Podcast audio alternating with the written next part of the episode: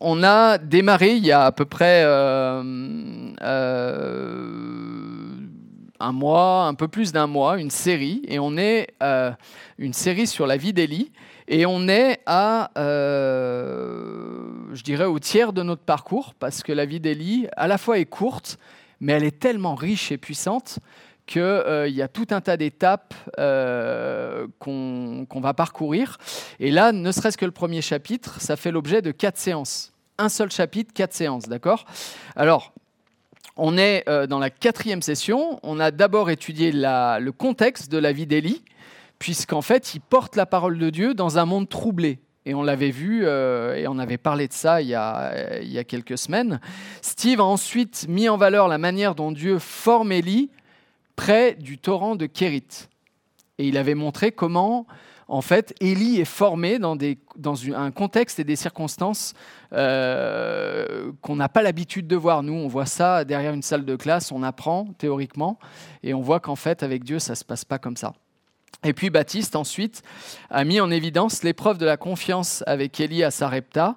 Euh, et c'est dans le pays de Jézabel où il y a le culte de Baal. Donc, en fait, euh, il se retrouve, imaginez, hein, Élie, qui est un grand homme de Dieu, entre guillemets, aux yeux humains, euh, il se retrouve en exil, dans un pays complètement en vrac, avec milliers d'idoles, tout ce qu'on veut, euh, avec des leaders qui sont absolument malveillants.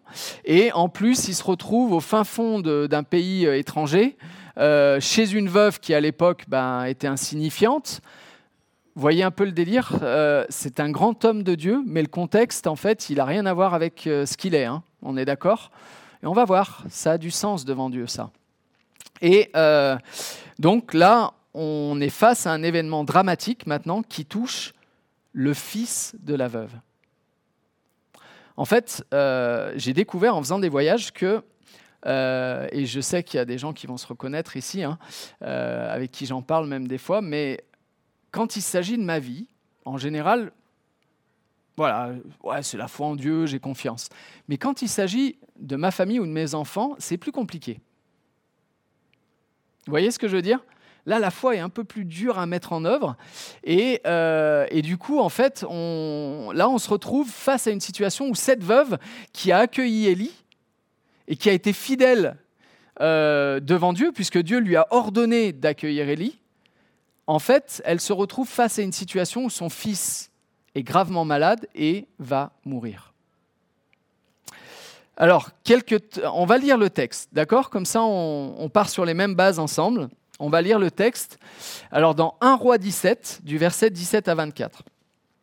Alors quelques temps après, après cette scène que Baptiste a décrite la semaine dernière, c'est-à-dire celle des pots d'huile et de farine qui restent pleins euh, et qui ne s'épuisent pas euh, miraculeusement, d'accord? Euh, La veuve attendait sa mort, certaine suite à la famine, et Dieu prend soin d'elle et prend soin d'Élie par la même occasion. Quelque temps après, le fils de la veuve qui avait accueilli Élie tomba malade. Le mal devint si grave qu'il cessa de respirer.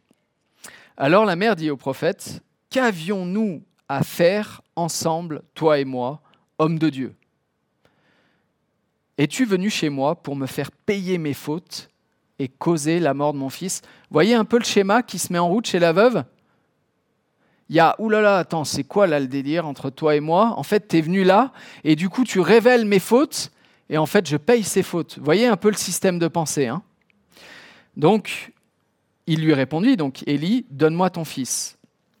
Il le prit des bras de sa mère, ça suppose qu'il était assez petit encore, le porta dans la chambre haute, où il logeait, et l'étendit sur son lit.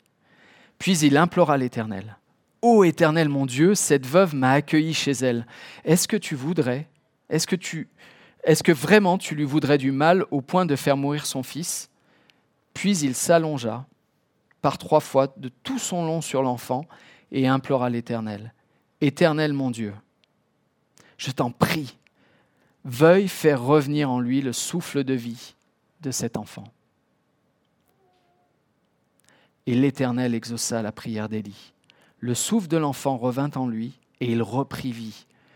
Élie prit l'enfant, le descendit de la chambre haute à l'intérieur de la maison et le rendit à sa mère en disant Viens voir, ton fils est vivant. Alors la femme s'écria, Maintenant je sais que tu es un homme de Dieu, et que la parole de l'Éternel que tu prononces est vraie. Je répète, maintenant, je sais que tu es un homme de Dieu et que la parole de l'Éternel que tu prononces est vraie. Alors aujourd'hui, ce que je vous propose de faire, c'est d'explorer un miracle qui est accompli en coulisses. Vous savez, on n'est pas dans la grande scène du peuple d'Israël, on est dans une toute petite coulisse chez une veuve, insignifiante pour la société d'alors. Et on va explorer ce miracle accompli en coulisses, mais qui est synonyme d'espoir pour toutes les nations et qu'on prêche encore aujourd'hui. C'est impressionnant de voir cette scène, en fait, tout l'espoir que cette scène ouvre et qui nous concerne encore aujourd'hui. On va essayer de comprendre pourquoi, d'accord? Alors, le texte aujourd'hui entre pleinement dans le thème de notre semaine, puisque mardi soir, dans la petite salle qui est là-bas, l'entrée se fera par là, il faut amener des manteaux parce qu'il n'y a pas beaucoup de chauffage. Euh, ils ont coupé le chauffage euh, avec les travaux ici. Mais euh, en fait, mardi soir, on aura notre soirée team de deux, d'accord? Et après le témoignage de Nadine et Tobias le mois dernier, et le, en fait, on, va voir le plan de Dieu pour toutes les nations de la terre on va parler en fait de ce qu'on appelle communément de la mission. Donc ça va remplacer les petits groupes pour la plupart des petits groupes, sauf peut-être un petit groupe qui va continuer malgré tout, ou deux, je ne sais plus. Euh, ça, il faut voir avec les responsables de petits groupes. Mais mardi soir, on a une soirée à part, une soirée spéciale dans la salle là-bas, et on va parler des fondements bibliques de la mission. Il y a un livre, euh, et si vous ne l'avez pas, venez me euh, voir Sylvain en fin de session, et on s'arrangera pour que vous l'ayez. Peut-être pas pour la première session, mais pour les suivantes. En tout cas, 1 roi 17 exprime parfaitement l'œuvre de Dieu en coulisses. En fait, l'auteur utilise une méthode très couramment utilisée au cinéma. Vous savez, il y a la scène principale et discrètement en coulisses, une scène secondaire qui au premier abord bah, n'a pas d'importance, n'a que très peu d'impact sur l'ensemble, mais au final va devenir déterminante pour l'issue de l'intrigue. Vous voyez euh, Si je prends euh, un exemple récent, euh, c'est le village de Frodon dans Le Seigneur des Anneaux. Il y a quelque chose qui se passe dans le pays, et pourtant on se retrouve dans un petit village qui n'a rien à voir avec le reste. D'accord?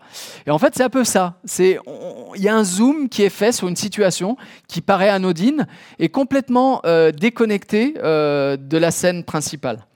Alors, la scène secondaire, c'est finalement... Alors, la scène principale, c'est l'infidélité du peuple d'Israël envers Dieu, sa soumission à Baal et à ses prophètes, et la remise en question des promesses de Dieu que Dieu avait en réserve pour ce peuple. Ça, c'est la scène principale. La scène secondaire, c'est celle d'un prophète en exil, qui est nourri d'abord par des corbeaux, puis par une veuve étrangère. Il se retrouve dans sa maison dans laquelle il trouve refuge, et il est loin des projecteurs. Et lui qui porte un message essentiel est confiné, tiens, ça rappelle des souvenirs, en situation d'exil auprès d'une personne insignifiante et méprisée pour la culture de l'époque. En fait, j'ai jamais compris la situation d'une veuve au sens biblique tant que j'étais pas allé au Népal. Quand je suis allé au Népal, j'ai compris ce que ça voulait dire être une veuve au sens biblique. En fait, au Népal, la croyance, qui était la même croyance en fait du temps de Jésus, c'était en fait qu'une femme qui est veuve, elle mérite son sort. Elle a commis quelque chose qui fait qu'elle est veuve. Et personne ne va l'aider, parce qu'elle doit payer ce qu'elle a fait. Voyez la perversité de la pensée? Et en fait, à l'époque de cette veuve, c'était exactement pareil elle payait probablement son péché, on va le voir après. Quelque part, elle fait un aveu de péché à la fin du texte. Et pour couronner le tout, le fils de la veuve devient gravement malade et meurt. C'est que vraiment, elle a commis quelque chose de grave. Hein en tout cas pour la culture de l'époque. Mais on va voir que ce n'est pas la pensée de Dieu. On atteint donc un sommet en matière de souffrance et de vent contraire. Tout semble aller de travers, à l'envers, et pourtant quelque chose de puissant va s'exprimer à travers ces quelques lignes qui sont synonymes d'espoir pour toutes les nations de la terre jusqu'à aujourd'hui et jusqu'au retour de Jésus. Alors, ce texte confiné au contexte d'une pauvre veuve en terre idolâtre, va laisser émerger une vérité majeure à la portée universelle. Et c'est ce qu'on va tenter d'explorer. Et pour ce faire, on va suivre le déroulement du texte et explorer la signification de ce miracle pour chaque protagoniste. D'abord la veuve et son fils, ensuite Élie, et, et après pour toutes les nations. D'accord? Alors on va voir la perspective de la veuve et de son fils. Donc Dieu avait préparé le cœur de cette veuve lorsqu'il pousse Élie vers Sarepta. J'ai ordonné à une veuve de là-bas, c'est ce que le verset 10 dit, donc Dieu avait ordonné à la veuve de pourvoir à ta nourriture. Cela veut dire que Dieu avait agi au préalable dans le cœur de cette veuve pour réaliser la volonté de Dieu. De ce fait, la, la veuve l'accueille dans la pure tradition israélite en utilisant une formule de serment aussi vraie que l'Éternel est vivant. En fait, on voit que à travers cette formule, elle a la crainte de Dieu. Pourtant, elle n'a rien à voir hein, à la base. Elle est d'un peuple étranger. D'accord? Elle n'a rien à voir avec la promesse originale, enfin ce que les Israélites pensaient comme étant la promesse originale. Mais on sait que à travers Abraham, Dieu dit qu'il va bénir toutes les nations de la terre, n'est-ce pas? Et on va voir en fait que là ça va se réaliser en tout cas dans un premier temps. Donc Dieu avait préparé la veuve, alors on peut se dire, waouh, c'est une bénédiction pour cette femme, mais il ne l'a pas épargné d'épreuves. Tout comme Élie. En fait, la vie par la foi, elle est semée d'embûches. Cette vie ne signifie pas l'absence de Dieu. Les épreuves ne signifient pas l'absence de Dieu, bien au contraire. En fait, les épreuves affermissent notre dépendance et notre foi. Et Dieu se glorifie à travers cela plus que dans nos prouesses. Vous savez, en fait, on voit trop les héros de la foi du haut d'un piédestal. Je crois que les héros de la foi, c'est ceux qui au quotidien s'attachent à Jésus, s'attachent à ses promesses et, et vivent pleinement ses promesses.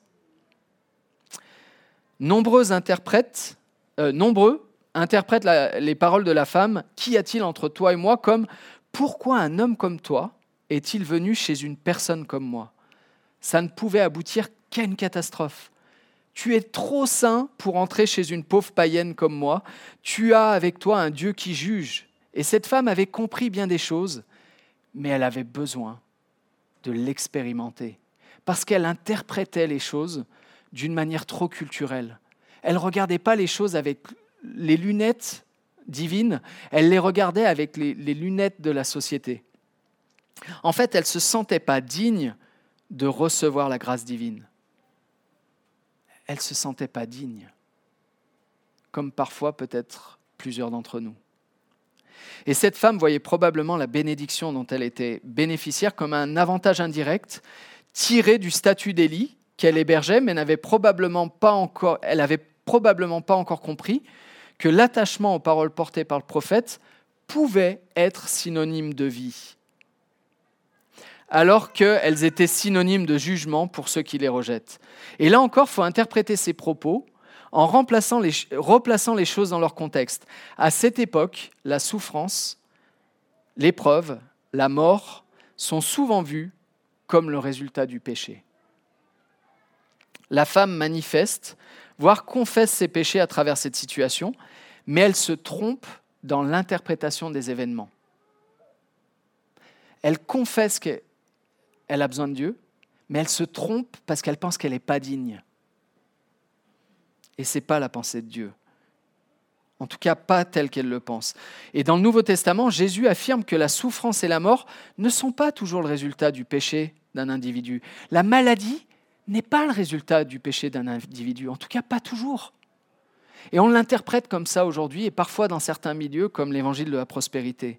Certaines maladies apparaissent pour permettre à Dieu de montrer sa puissance de guérison et d'en être glorifié. On voit ça dans Jean 9 ou dans Jean 11. Malheureusement, aujourd'hui, il y a des milieux qui ont tendance à culpabiliser ceux qui souffrent, à culpabiliser ceux qui sont malades. Et il ne faut pas entrer dans cette pensée. Ce n'est pas la pensée biblique. Ce fut certainement le cas ici la crainte du Dieu d'Élie exprimée par cette veuve avait besoin de migrer vers une foi personnalisée. Et elle avait besoin de comprendre qu'elle pouvait en être la bénéficiaire. Jusqu'ici, le miracle des pots de farine et d'huile était associé à une bénédiction qui était tournée vers Élie, probablement, dans sa tête en tout cas. Mais ce miracle est un tournant majeur pour cette veuve, parce que sa foi se change en connaissance et en certitude que les paroles d'Élie étaient la vérité, parce qu'elles étaient les paroles mêmes du Seigneur. L'attachement à la parole l'attachement aux promesses dans la parole. Peu importe ce qu'on vous dit de cette parole, c'est la parole qui compte. C'est la parole de Dieu qui compte. Et tout cela va avoir un impact déterminant pour cette veuve. En fait, cette veuve, à travers tout ce qu'elle a vécu avec Élie, vous imaginez vivre avec Élie qui porte la parole de Dieu pendant des... On dit que c'est peut-être minimum deux ans. Vous imaginez la fac de théologie que ça représente? S'entretenir au coin du feu et parler des choses de Dieu? En fait,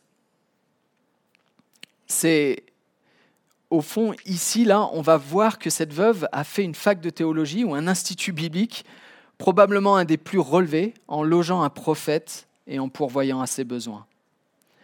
Elle lui avait probablement transmis, Élie avait probablement transmis à cette veuve plus que ce qu'on peut observer dans les textes. Nous, on voit ça en un chapitre, alors qu'en fait, c'est sur des mois.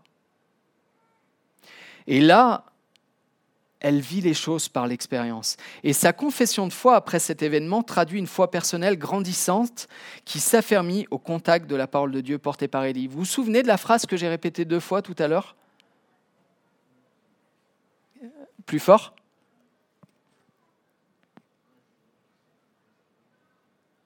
Vas-y, Laurent, un peu plus fort encore. Amen. Et là, ce qu'elle met, est-ce qu'elle met en, elle met en valeur Élie là? C'est Élie qu'elle met en valeur? C'est la parole. En fait, elle met en valeur non pas Élie, mais l'homme de Dieu. Ça veut dire celui qui est chargé de porter cette parole, un prophète.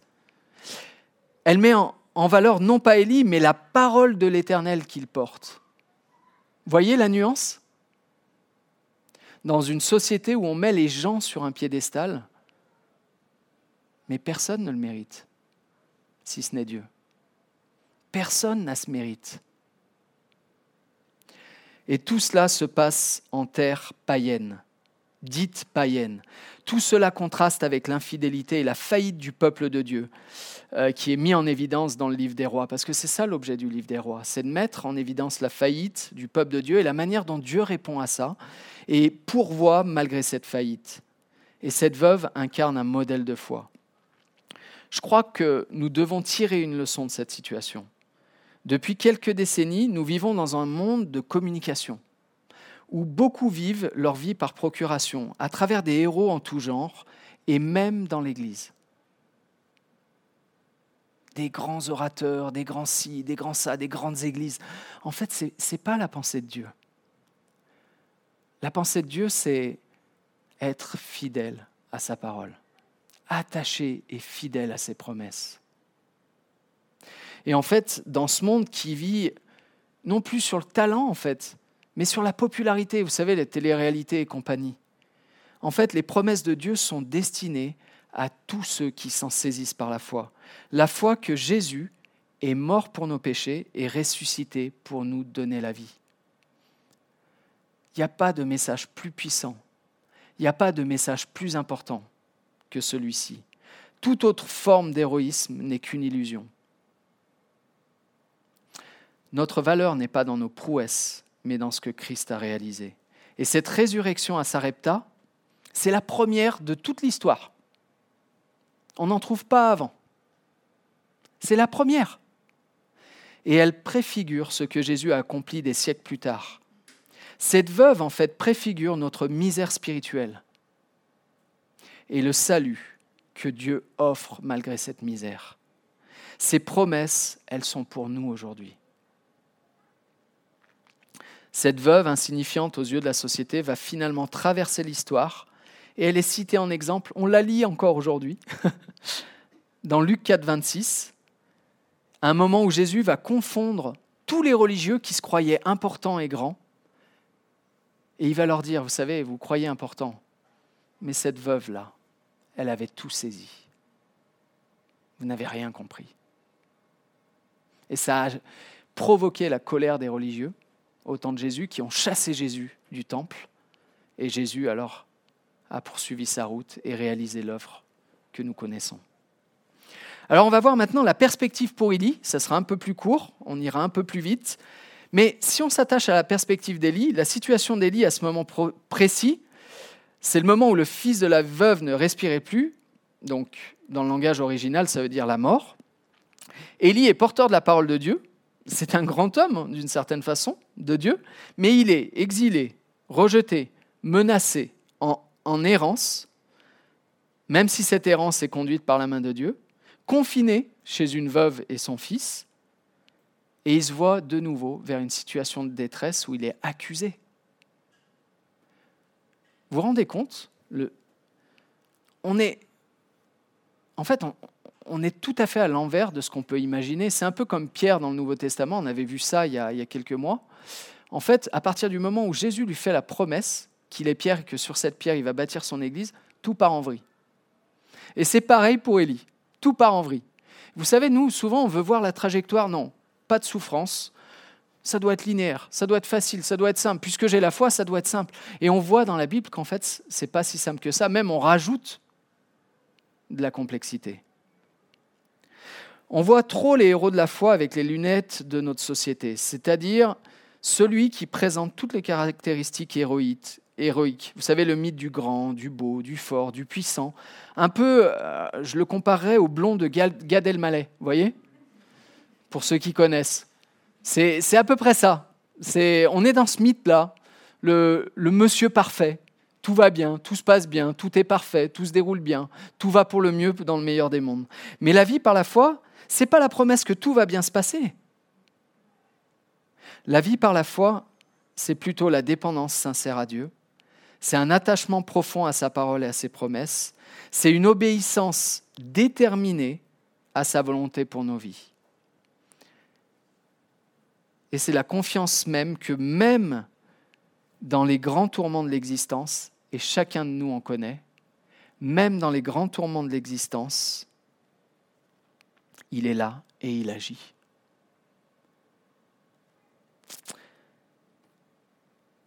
Vous savez, la Bible nous dit qu'il a la victoire. Elle est là, mais elle n'est pas encore là. Il a tout accompli à la croix, mais la victoire finale est encore à venir. Mais à la croix, il a vaincu les trois ennemis majeurs. Allez, je vous fais participer. Les trois ennemis majeurs. Ce serait quoi? Le péché, la mort et le diable. Jésus a vaincu ces choses. Il faut juste s'en souvenir, il a vaincu ces choses à la croix. Et cette victoire finale sera assurée à son retour. En fait, euh, il y a trop de mouvements actuels comme la théologie de la prospérité. vraiment, je, pilonne ça parce que c'est dramatique, c'est grave et ça imprègne énormément de médias chrétiens en fait, ils nous induisent en erreur et imprègnent euh, donc les médias chrétiens en laissant croire que la bénédiction matérielle et physique est un signe de bonne santé spirituelle. Ce n'est pas vrai. Ce n'est pas la pensée biblique. En fait, cette pensée s'inscrit dans l'immédiateté plus que dans la pensée de l'éternité, comme si les choses importantes étaient en bas et non pas en haut. Et la perspective de Dieu a une portée d'éternité. En tant que croyant, on est appelé à nous souvenir que même à travers les circonstances les plus sombres, Dieu est à l'œuvre, que les promesses de Dieu nous projettent vers une espérance qui dépasse toutes les souffrances liées à ce monde déchu.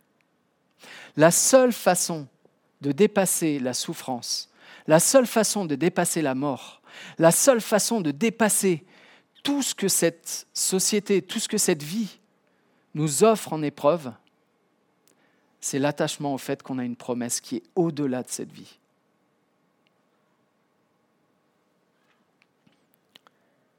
Et ce que Dieu va faire pour nous le montrer, pour nous le démontrer, c'est qu'il va ressusciter son Fils et il va le faire, il va le préfigurer dans ce texte, le fils de cette veuve étrangère, celle qui n'a pas les critères, celle qui est indigne, celle qui n'a plus d'espoir, va revenir à la vie. Et vous imaginez comment ça a pu affermir Élie dans son ministère. Et vous savez ce qui va se passer après avec Élie? Il va être confronté à des situations de guerre face aux prophètes de Baal et ainsi de suite. Élie avait besoin de passer par cette école pour être affermi pour son service pour Dieu. L'épreuve est toujours le moyen de Dieu pour nous affermir dans notre foi. Toujours. La tentation vient du diable, l'épreuve vient de Dieu. Alors, quelle perspective pour l'humanité? On va conclure par ça. À travers cette histoire, en fait, Dieu montre quelque chose de profond et de puissant quant à l'accomplissement de son projet pour l'humanité. En fait, il montre qu'il a le pouvoir sur la mort avec cette première scène de résurrection. Il montre que le mal qui règne dans ce monde ne submerge pas sa souveraineté. Il montre qu'il a autorité sur ce qui constitue le point de non-retour pour une humanité sans Dieu, à savoir la mort d'une personne. En fait, ici-bas, la mort, c'est la fin. C'est terrible quand je vois des gens et je, vois des situations assez régulièrement. La mort, c'est la fin. S'il n'y a pas la foi, c'est un drame absolu.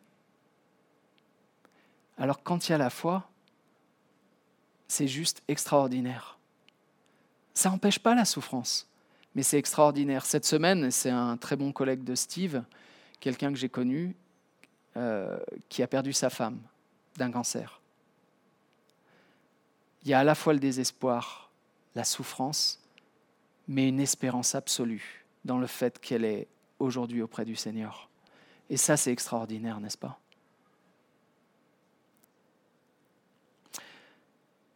En fait, imaginez la foi de cette veuve après tous ces événements. Dieu se révèle à elle et lui ordonne toutes ces choses, et Dieu agit pour elle, pour son fils, pour Élie.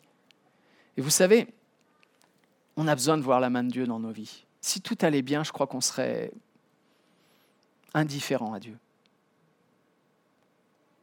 on serait indifférent. On ignorerait son œuvre. Et quand je me suis fait baptiser, la personne qui m'a suivi, pour qui j'ai un grand respect, qui est partie aujourd'hui, mais pour qui j'ai un grand respect, elle m'a appris deux choses essentielles. La première, c'est elle m'a dit, dans la vie, tu as besoin de voir la main de Dieu. J'étais tout jeune chrétien, j'avais 20 ans. Je me suis dit, mais au fond, je l'avais vu, puisque j'avais accepté Christ, mais je n'avais pas expérimenté comme cette veuve. Et il me fallait des moments où j'expérimentais ça, et il y en a eu. Et aujourd'hui, je me dis, mais si je peux conseiller des personnes, des jeunes, dans ta vie, tu as besoin de voir la main de Dieu, de l'expérimenter. L'épreuve ne va pas t'épargner. Et à travers ça, tu verras Dieu et son œuvre. Et la deuxième chose, c'est qu'il est décédé d'un cancer quelques années plus tard. Et je suis allé le voir parce que le, sujet de la mort m'a, à cette époque, angoissé énormément. Vraiment énormément, même en, tant que croyant. Et je suis allé le voir. Et en fait, quelque part, je croyais être là pour l'encourager. C'est lui qui m'a appris et qui m'a encouragé. Il m'a dit, ouais, j'ai un cancer. Et ça peut mal tourner. Mais le souci, ne rajoutera pas une coudée à la vie. Dieu va faire son œuvre avec ça, et j'ai confiance. En fait, il avait raison. On a besoin aujourd'hui d'expérimenter la grâce de Dieu. On vit dans un, contexte où confort, illusion du contrôle, déni de la souffrance et de la mort font autorité jusqu'à ce que les circonstances de la vie nous rattrapent et que les questions existentielle s'impose. On est là tous au contact de la parole de Dieu. Saisissons-le pour nous. Parce que ce qui s'est passé à travers cette veuve, ça a été l'ouverture de cette espérance à toutes les nations dont nous faisons partie. On est héritier de ce que préfigure ce texte. Vous imaginez? Des siècles avant, Dieu, par cette situation, a annoncé quelque chose d'extraordinaire. C'est qu'il donne la vie à tous ceux qui s'en saisissent par la foi. En fait, cette scène en milieu confiné et discret a une portée inédite et universelle. Si les premiers à accueillir Élie et à bénéficier de la bénédiction sont païens, alors l'espoir est ouvert, non seulement aux membres du peuple d'Israël qui reviendraient à Dieu, à cause de leur idolâtrie, mais aussi à toutes les nations, selon les promesses faites à Abraham, et c'est ce qu'on verra mardi soir. En fait, tout le récit biblique abonde dans ce sens. Notre statut n'est rien. Ce que nous sommes, ce n'est rien. Seule la foi en Christ et en ses promesses compte. En fait, avec Dieu, on fait table rase de notre réputation, de notre statut. Rien ne compte si ce n'est la foi en lui, en ses promesses. Alors, je ne sais pas, peut-être qu'ici, dans cette salle, il y en a qui pensent qu'ils sont indignes de la promesse de Dieu, mais ils te regardent comme cette veuve et ils t'offrent sa promesse. Ou alors il y en a peut-être qui ont un péché d'orgueil et qui pensent Waouh, je suis quelqu'un.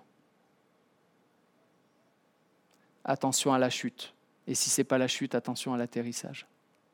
En fait, devant Dieu, avec humilité, on est juste appelé à saisir cette promesse par la foi. Et c'est vraiment l'invitation que je voudrais laisser, c'est que à travers cette scène, en fait, on voit que Dieu agit dans l'histoire, dans nos histoires, en coulisses, et que notre réponse est déterminante pour la suite de notre histoire et de l'histoire de l'humanité. Je vais finir en priant.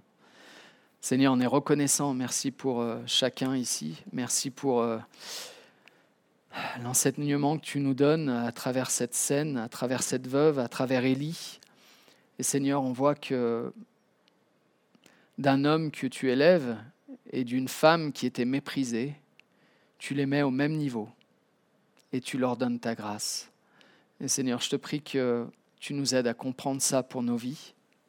Tu nous aides à comprendre que même à travers l'épreuve, tu es là et tu agis.